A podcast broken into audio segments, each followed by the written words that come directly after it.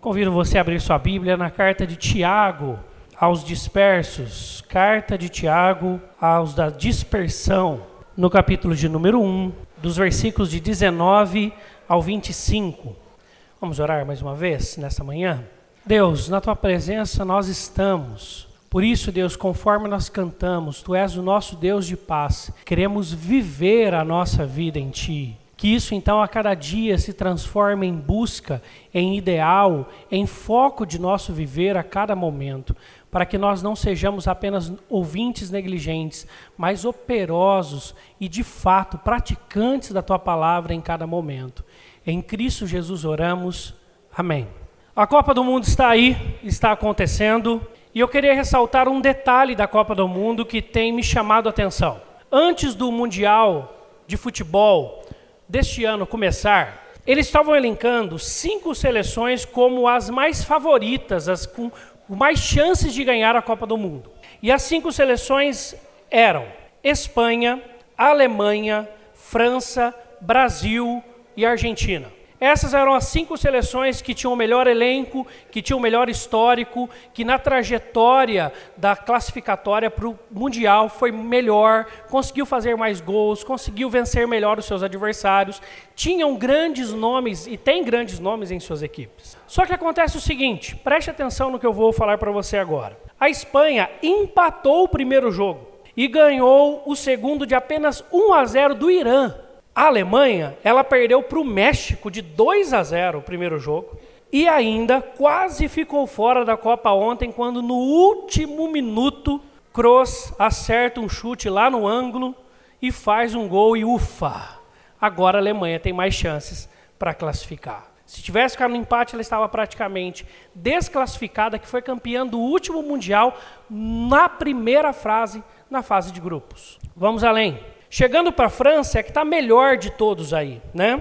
Ela ganhou os dois jogos, mas o primeiro foi contra a Austrália, que não tem tanta tradição assim, e só ganhou por causa dos recursos tecnológicos. Se você observou agora na Copa do Mundo, eles utilizam alguns recursos tecnológicos e os dois gols da França utilizaram os recursos tecnológicos e ela ganhou de 2 a 1 um, da Austrália. Além disso, ela ganhou de apenas 1 a 0 do Peru, que é uma, um time bom, com bons jogadores, mas não se compara à grande França. Vamos à frente. O Brasil, você deve ter tremido sexta-feira, né? Se você gosta desse futebol e gosta da seleção, você tremeu até o último minuto quando um dos nossos principais jogadores, se não o principal jogador agora da Copa, acertou aquele biquinho lá Romário e Ronaldo e botou a bola lá dentro do gol contra Costa Rica. E no primeiro jogo nós empatamos o primeiro jogo. Se nós formos além, nós vamos para a Argentina. Essa está em maus lençóis. A Argentina apenas empatou o primeiro jogo contra a estreante Islândia. Nunca tinha ido numa, escola, numa Copa do Mundo. E empata o primeiro jogo com a Argentina, com a grande Argentina, que já foi campeã do mundo. E no segundo jogo ela perdeu de 3 a 0 contra a Croácia, que é um bom time, que tem um bom elenco, mas é a Argentina do Messi e está praticamente fora. Ela depende do outro resultado, do outro jogo, agora no terceiro jogo das Chaves, para fazer. Por isso, tem um comentário que tem me chamado muito a atenção, muito atenção, em todos os comentaristas. Eles têm falado, essa Copa tem nos ensinado uma grande lição.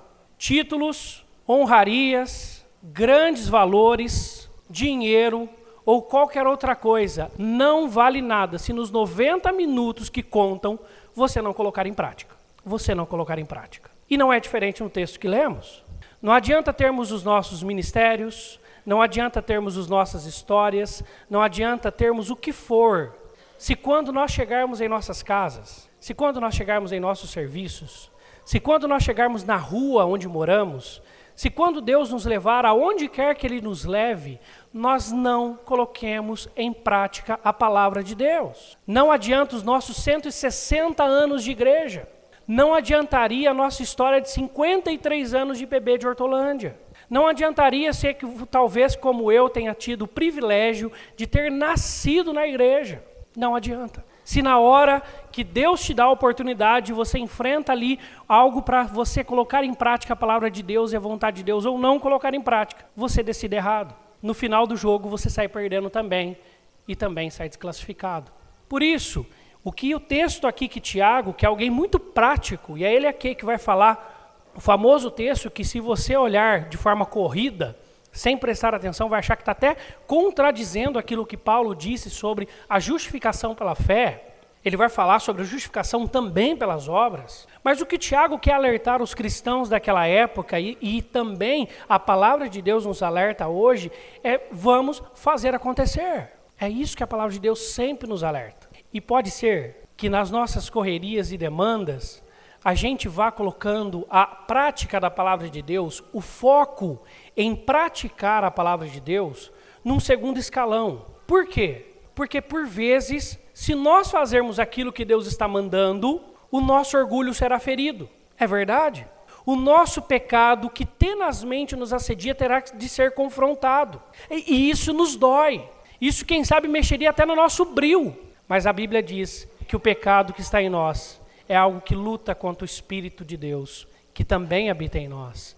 E nessa luta nós vivemos, e nessa luta nós corremos, enquanto aqui nessa terra estivermos. Portanto, lembre desse primeiro adversário que você tem. E é um adversário forte, está mais perto de você do que qualquer outro problema que você possa enfrentar. E ele precisa ser encarado com muita seriedade. Por isso, todos os momentos que nós temos a oportunidade de fazer um momento de contrição, numa reunião de oração, num culto de terça, de quinta, num culto de domingo à noite, você lá na sua casa, quando você vai ter um momento de devocional, faça esse momento de contrição de forma muito séria, de forma muito reflexiva, de forma muito clara e objetiva.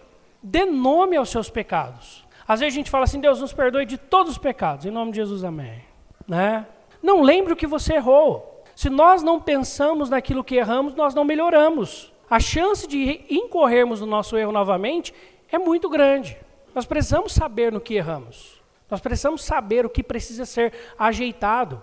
Usando essa analogia, aonde nosso time está com a sua maior falha, onde nós estamos tocando a bola errado, aonde nós estamos perdendo o jogo para o nosso próprio pecado. E a Bíblia vai apresentar um outro inimigo que ele vem em segundo lugar, o primeiro é este apresentado, é o nosso maior inimigo, é o nosso próprio pecado, é o seu maior inimigo. O segundo inimigo, ele tem nome por mundo na Bíblia, que é a cultura em nosso lado, é aquilo que todo mundo faz, é aquilo que é comum a todo mundo, mas um cristão precisa sempre pensar: isso serve para mim, isso não serve. Como cristão, isso está correto, isso não está. Há lá aquele livro, Em Meus Passos, o que Jesus faria. Precisa-se haver essa reflexão. Porque não é porque os nossos pares humanos da nossa, do nossa, das bainhas da nossa empresa, da linha de fábrica onde trabalham conosco, lá onde nós estamos trabalhando, fazem, que nós fazemos também. E eles encontram as justificativas, quem sabe por vezes mais nobres, para justificarem os seus erros. E aí esse mundo nos pressiona a falar assim: ah, vai lá, qual que é o problema? É, não é errado para ninguém, por que, que é errado para você? O mundo nos assedia, a cultura tem os seus males, também foi contaminada pelo pecado. E agora tem estruturas pecaminosas, organizações pecaminosas, formas de nos influenciar para que nós possamos entender que o nosso pecado é comum, é normal e não há problema nenhum. Mas existe um terceiro inimigo que a palavra também nos fala, que é o nosso próprio inimigo, nosso verdadeiro inimigo que é personificado, ele tem uma pessoa, o nosso inimigo, o diabo. O diabo também está aí. E ele usa quem sabe do mundo, ele usa quem sabe das suas fragilidades, os seus pecados, as áreas na sua vida onde você é mais frágil, mais pendente a errar. E aí o que, que ele faz? Ele anda em derredor, procurando aquela mínima brecha para nos atacar. É claro que o pecado, como Tiago mesmo vem nos lembrar, não nasce nem no diabo e nem no mundo, nasce no nosso coração. Por isso que o nosso primeiro inimigo nós precisamos ter muito claro que não é o diabo e não é o mundo. Se cuidarmos do nosso coração, o diabo fugirá de nós e o mundo será por nós vencido no Espírito de Deus, porque somos mais vencedores em Cristo Jesus. Por isso o nosso maior inimigo está no nosso coração, o nosso pecado. Mas é claro que o mundo vem a dar aquela forcinha, aquele empurrãozinho de falar assim: ah, vai lá, não tem problema nenhum. E o diabo, ele tem uma missão só.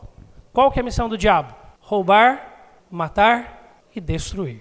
Você se empreende então em colocar esse texto que nós lemos em prática, não ser apenas ouvinte, mas praticante, e você lança uma meta numa área de sua vida em santidade, e fala: essa área eu vou mudar. Essa área eu vou colocar diante de Deus.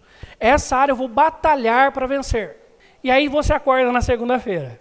Aí logo vem aquela primeira fala mal arranjada dentro de casa e já dá aquela já dá aquela apertada. Depois você chega no serviço, o chefe já não está muito gostoso porque chegou na segunda-feira e vai ter que trabalhar de novo, né? E você também. E aí já dá aquela bela lição de moral em toda a equipe. E se não bastasse, chega de tarde, você tem aquela oportunidade de fazer aquilo que Deus falou para você não fazer. E aí está na hora. Só que o mundo, o diabo, que veio para roubar, matar e destruir aquilo que Deus está fazendo, ele busca. Se nós tratarmos nosso coração, ele não terá força nenhuma para isso. Mas se nós não cuidarmos do nosso coração, não estivermos atentos à influência do mundo e da cultura sobre as nossas vidas, nós estaremos muito mais frágeis e, de fato, ele conseguirá destruir aquilo que Deus está fazendo. Ele conseguirá derrubar, roubar tudo aquilo que Deus está fazendo, de um dia para outro, de uma semana para outra. Por isso, a reflexão aqui é para que nós não sejamos como aquele que se olha no espelho. Né? Tiago usa esse exemplo, que é um exemplo muito interessante. É legal quando Quantas vezes eu já não cheguei no carro, olhei para minha esposa, minha esposa, espera aí, seu colarinho está, está, está dobrado errado. Né? Ou quando estávamos descendo o elevador ali do nosso prédio. Eu não tinha observado, eu não tinha visto. Mas ela consegue me olhar.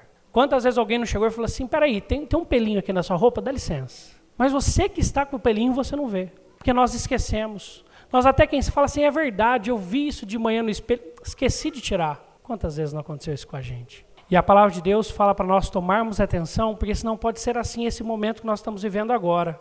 Você olha a sua vida e você enxerga coisas a serem transformadas de maneira lúcida e clara. Mas ao passo que nós cantamos o último hino, descemos a escola dominical, já vem um outro ensino, acabou, chegou em casa, já está no almoço, assistimos uma televisão, puf, lá se foi. Lá se foi mais uma oportunidade de sermos, além de ouvintes, praticantes da palavra de Deus. Por isso, o ensino que nós temos, seja na casa de Deus ou em qualquer outro lugar, ele precisa ser estendido à prática das nossas vidas, quando estamos lá em casa. Para isso, eu quero deixar que você pense por um minuto e ore, e coloque um ponto diante de Deus, para que você possa melhorar diante de Deus. É certo que esse ponto não é novidade para você nem para mim. Deus já tem nos falado há muito tempo sobre isso, mas que nós encaremos com seriedade, para que nós não sejamos, caiamos nesse daqui daqueles que ouvem, mas não fazem. Vamos orar? Senhor, a tua palavra diz que o teu filho, ele não apenas nos amou como sentimento, mas o seu amor que batia em seu coração, o amor do Senhor por nós, foi expresso em prática, em atitude, e é por causa dessa única atitude que nós podemos viver uma vida para o Senhor.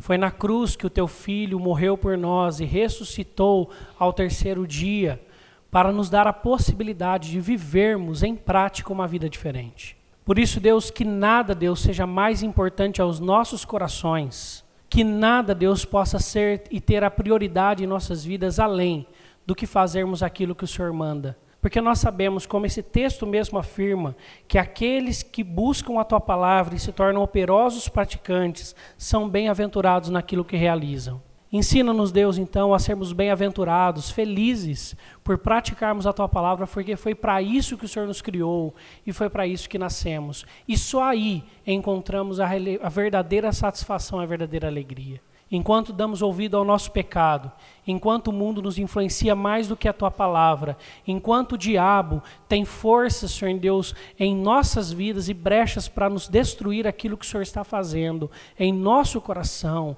e naquilo que nós temos buscado em Ti. Deus, enquanto isso acontecer, nós estaremos cada dia mais patinando e nos tornando apenas ouvintes. Ensina-nos, Deus, a levarmos a sério aquilo que precisa ser transformado. Ensina-nos, ó Deus, a sermos, Senhor Deus, cada dia mais dependentes do Senhor e da Tua palavra em nosso viver. Ensina-nos, Deus, a isso que colocamos agora em nosso coração. Ao chegarmos em casa, não nos esquecermos. Ao chegarmos do nosso serviço, nos lembrarmos. Ao estarmos lá na quarta-feira, no meio da semana, termos a ciência do que o Senhor quer com as nossas vidas e em nossos corações. Em Cristo Jesus oramos. Amém.